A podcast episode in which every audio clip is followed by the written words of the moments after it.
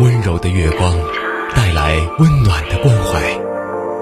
听，时间沉淀的声音，好像听见了重生的力量。九七三的声音，让文字滋养我们，让温暖洒满你的心房。九七三的声音，把整个世界说给你听。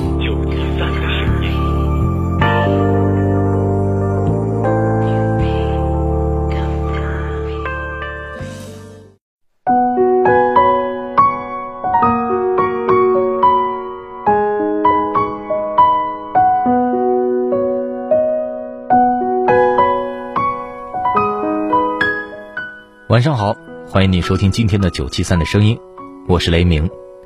今天想要跟你分享到的是，所有难过，难是难，但总会过。曾在网上看过这样一个女孩的故事。上中学的时候，她被同学欺负，父母没有时间管她，只告诉她这个学能上就上，上不了就退。那时候她觉得分外委屈。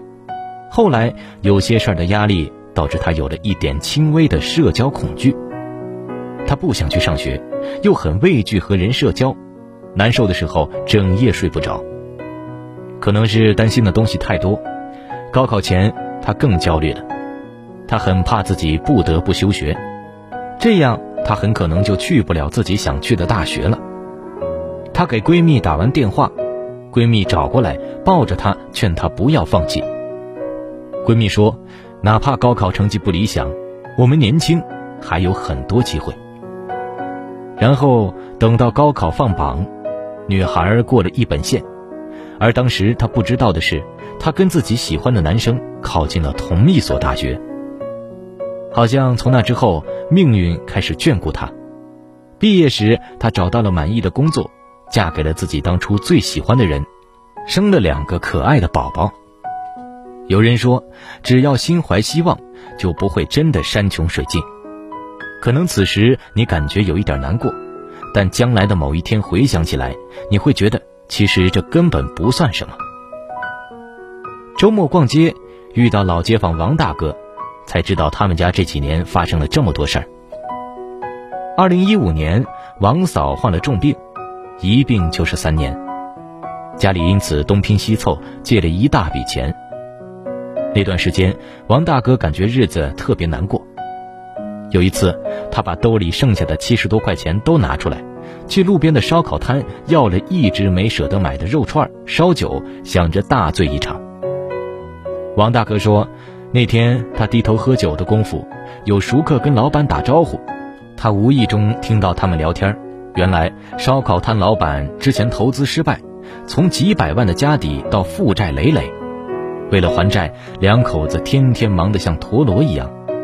那人摇头说：“太不容易了。”旁边的老板娘却说：“这已经够好了。想当初我们刚出事那会儿，就别提了。现在就剩下这么点欠款了，只要我们一家都在，日子早晚都会好的。”那晚喝完酒后，王大哥就回家踏踏实实睡了一觉，醒来就开始认真琢磨如何渡过难关。幸运的是，隔了几天，几个听说情况的老街坊凑了点钱给他，他做起小生意，每天起早贪黑，认认真真的干。